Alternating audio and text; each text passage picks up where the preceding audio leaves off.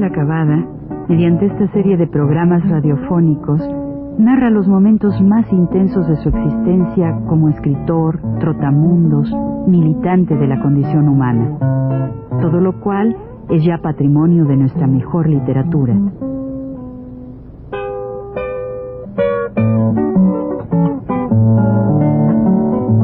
Con ustedes, Juan de la Cabada. Dije en el programa anterior que pues era bueno recordar el nombre de un amigo norteamericano que vivió en, aquellos tiempos en México y que se llamó Emmanuel Eisenberg, que fue director de la revista New Theater, o sea, Nuevo Teatro de Estados Unidos.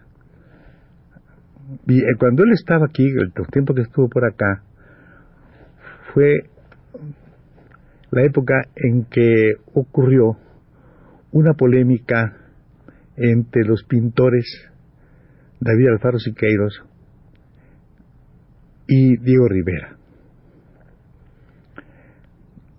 Esta polémica es bueno referirnos a ella porque sí puede dar al, público joven, a la, generación actual, sí le puede dar un poco, ¿verdad?, una idea de la, naturaleza, el carácter y otras y, otras eh, digamos eh, atributos más de, los escritores, los pintores, el entusiasmo este y todo eso de los escritores de la época y los pintores de la época, de todo el movimiento literario y artístico de aquellos años.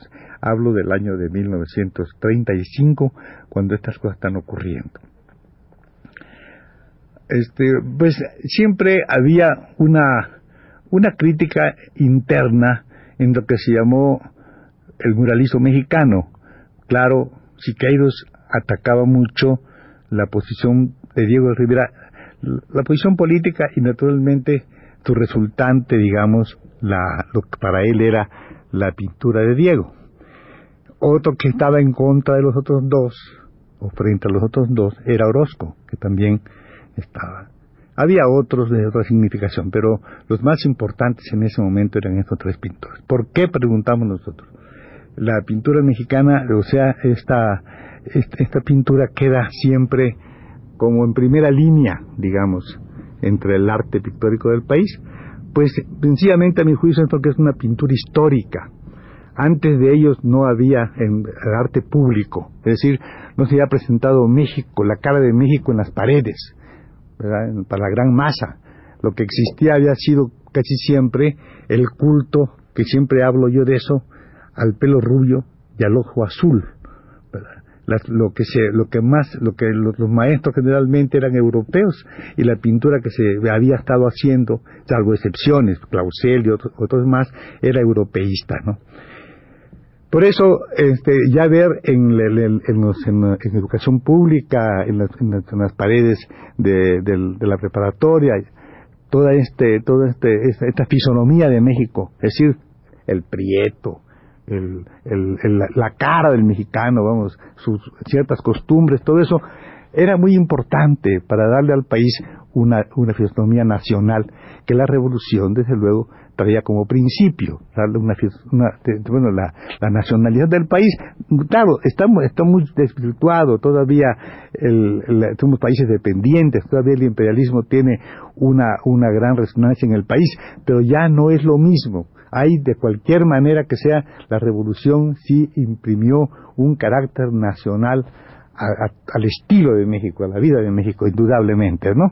Por eso, naturalmente, la pintura, la pintura de Diego, de Orozco y de Rivera no solamente hay que verla desde el punto de vista técnico, sino desde el punto de vista de su carácter, del carácter nacional, histórico, digamos, podemos decir, que imprimió a la, toda la corriente del país y de allí todos, incluso los, los pintores nuevos, pues no pueden pintar ya de otra manera. Claro, son otras cosas, pero ya tiene un carácter nacional y esa es la importancia por la cual sí quedará siempre esta, esta, tendrá esta pintura una, permanencia en todo lo que es la historia del arte en el país. Hay que tenerlo en cuenta, y es claro, ¿verdad? Pues bien, ellos también tenían su autocrítica, digamos, ellos unos a otros se criticaban, y en ocasión de, de esto se hizo una, una polémica, se anunció una polémica en Bellas Artes. Claro que al llegar a Bellas Artes no había, no había entonces lo que hay hoy, no, no había instituto, era, era, una, era una jefatura, ¿verdad? Donde había un departamento de Bellas Artes y jefe de eso era un compañero que se llama, que se llama, porque vive todavía José Muñoz Cota. Bueno, pero la gente toda acudió. Estaba el vestíbulo de Bellas Artes lleno de gente y no abrían las puertas.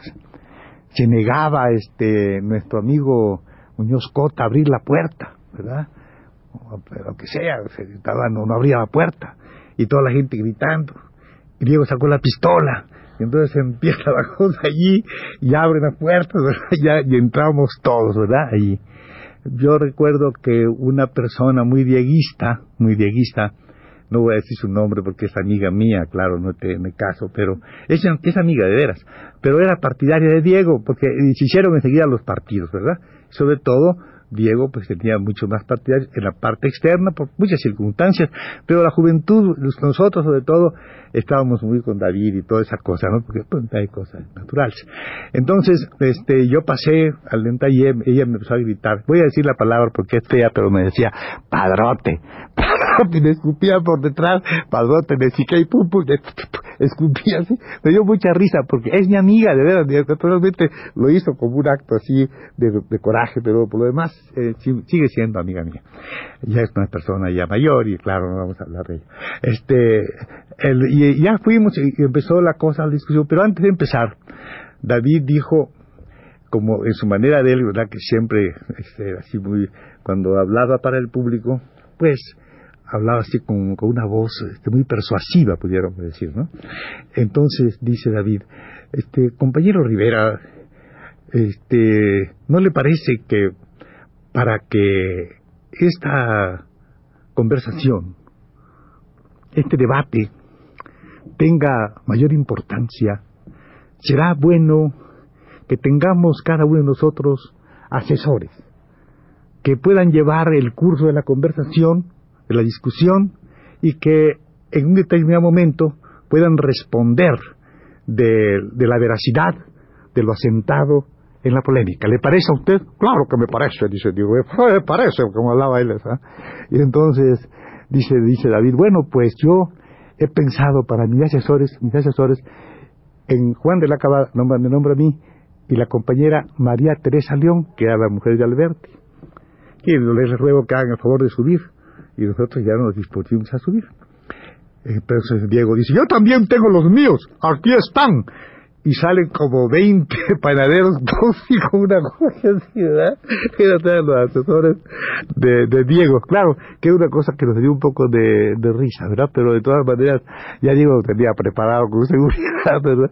Y claro, allí estuvimos, claro, no, no fue muy, no, hicimos mucha falta nosotros realmente, lo hicimos porque pues, era natural, pero no hicimos mucha, mucho aprecio tampoco a nuestro cargo, porque pues como se ocurrían las cosas eran muy divertidas.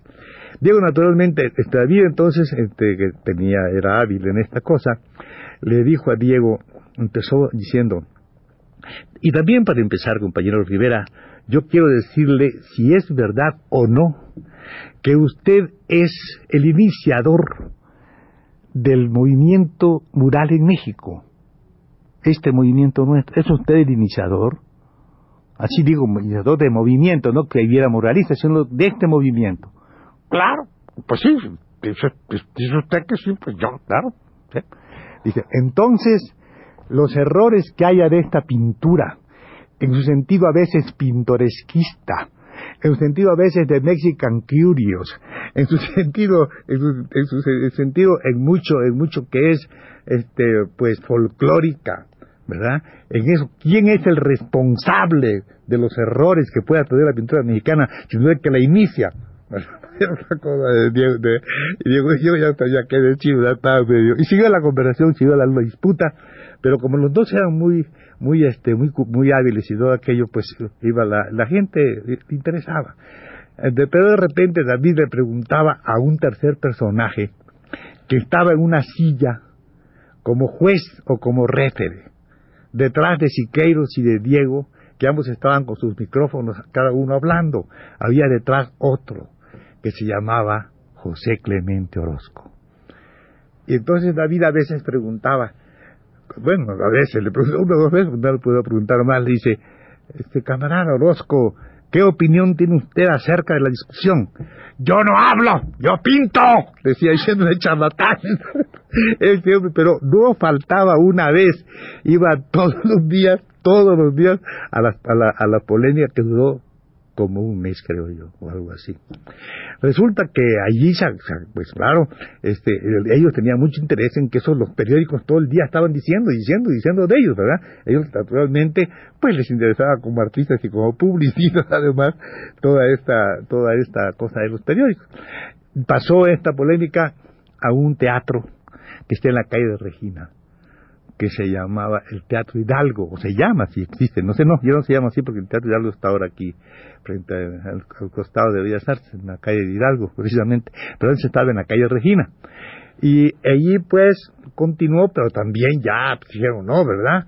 Y entonces fue a dar al sindicato de panaderos, al sindicato de panaderos, allí en la calle de, de, se llama Bolívar, en la, pasando pues se llamaba Cuatimocín antes, ahora se llama Taiterban Teresa de Mier, por allá, por ese rumbo, por ahí dar la polémica, la conversación, y Diego y, Orozco siempre asistió, siempre asistía detrás, no decía nada, pero él iba todos los días. Bueno, ahí estaba, nosotros realmente ya nos fatigamos. Es verdad que nos fatigamos, dejamos de ir, ¿verdad? Pues ya tanta aquella cosa de todos los días, pero de repente nos recordó que debíamos haber ido un hecho, un incidente nos vino a recordar esto, porque estábamos en la calle de, digo, estaba la Lear todavía, en la calle San Jerónimo, no muy lejos, por cierto, de el sindicato de panaderos, ¿verdad? Pues San Jerónimo, después sigue la calle que se llama San Miguel, se llama Saga, y ya después está esa calle de Cuatimosí, de, de, de, de Mier, y enseguida, ahí cerquita está el sindicato de panaderos pero son sin embargo como cinco o seis cuadras, ¿verdad? Y de repente estábamos conversando allí, nosotros en la, en la LEAR, cuando llega nuestro compañero Eisenberg, corriendo y fatigadísimo. Dice, no fueron a la, casa, no van ustedes allí a la cosa de la discusión de ese, de, David y de, de ese, ese, ese Rivera venía, ¿qué, ¿qué pasa? ¿Qué te pasa? No fueron, yo estaba en primera fila viendo, de repente una mujer estaba allí. Esa mujer era Frida Kahlo. Dice, yo pregunto, porque lleva un traje raro, dije, ¿qué vestido lleva esa mujer, eh? Y dije en inglés, ¿eh? Pero él entiende inglés, ¿eh? Y dice, Diego, me está insultando este gringo. Y que se baja este, este energúmeno con un pistolón. Dice, y me dice, este, este y, me dice, estalinista, provocador, me dice a mí, y, se viene contra mí con una pistola, y yo quiero ponerme sin defensa, pero no, él saca pistola y pum, dispara, yo salgo corriendo y él tras mí, pum, pum, pum, pum, y vine, vino corriendo hasta la aldea del pobre, ¿verdad? Nos hizo recordar realmente, pero con eso terminaron las, las pláticas, con eso terminaron las pláticas. Por eso el nombre de Eisenberg sí lo vamos a recordar, Emanuel Eisenberg, el director del Studio News Theater, y, en el próximo programa conversaremos también otros los episodios con nuestro querido amigo. Y desgraciadamente su final fue un, trágico, ¿verdad? Una tragedia. Entonces, para el próximo programa les prometo esta charla.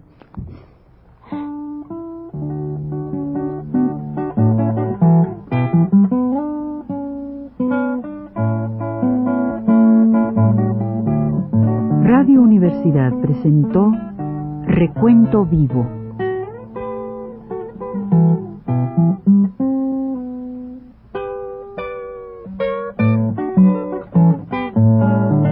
Mis décadas por Juan de la Cabada.